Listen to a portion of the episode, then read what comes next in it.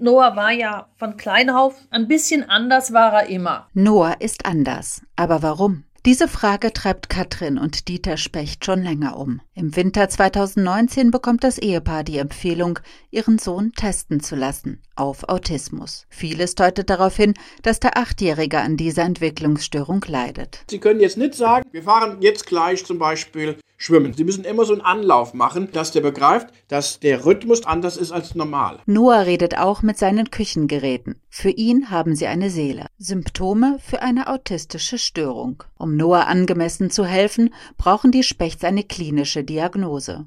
Doch dann kommt Corona. Aufgrund der Hygieneregeln verlängern sich die Wartezeiten. Ein Jahr wird es dauern, bevor Noah eine Diagnose bekommt.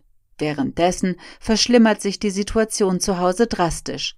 Dieter und Katrin Specht haben noch zwei weitere Kinder. Noah gerät psychisch aus dem Lot. Er versteht nicht, dass Schule nicht in der Schule, sondern zu Hause stattfinden soll. Mit den normalen Kindern kann sagen, aus dem und dem Gründen ist das jetzt so und dann musst du die Schule halt hier machen, da ist das Tablet, das funktioniert. Und dann haben sie dann wirklich den, den einen dabei, der mit ihnen nur noch diskutiert. Weil er sagt, wieso? Ich bin zu Hause, hier ist keine Schule. Warum soll ich das jetzt machen? Wir haben dann wirklich teilweise stundenlange Kämpfe gehabt, bis ich gesagt habe, ich schaffe das hier auch psychisch einfach nicht mehr. Noah wird in der Schule immer schlechter. Auch psychisch verändert er sich immer mehr. Die Lage spitzt sich zu, als es im September einen Corona-Fall in der Klasse der Tochter gibt. Die ganze Familie wird in Quarantäne geschickt, viel zu plötzlich, um Noah angemessen darauf vorzubereiten. Und er fing an, dann auch äh, Stifte zu werfen oder mit einem Wisch seinen Schreibtisch einfach leer zu fegen, weil er halt einfach nicht mehr wollte. Er wollte in die Schule. Die Aggressionen nehmen zu, auch gegenüber den Geschwisterkindern. Und die Eltern sind neben Homeschooling und Arbeit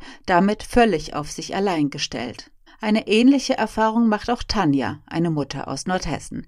Ihr zehnjähriger Sohn ist durch den Lockdown aggressiver und impulsiver geworden. Bis hin, dass er auch vom Grundstück runtergerannt ist, einfach auf die Straße, ohne zu gucken, sich daher halt auch selbst gefährdet hat. Ihr Sohn hat ADS, ein Aufmerksamkeitsdefizitsyndrom, aber sie vermutet schon länger, dass mehr dahinter steckt, vermutlich Autismus. Er braucht eine Diagnose, doch ihren Termin hat die Ärztin abgesagt wegen Corona. Ich habe mich dabei sehr alleingelassen gefühlt. Wir wollen das Kind schützen und dadurch ja auch gerne lernen, in welcher Form müssen wir jetzt mit dem Kind umgehen und mit seinen speziellen Bedürfnissen und werden halt wieder weggeschickt. Erst jetzt, ein halbes Jahr später, hat sie ihn in eine Klinik bringen können.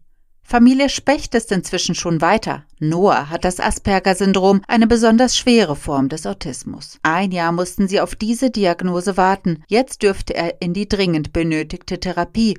Einen Platz gibt es für ihn allerdings frühestens im September.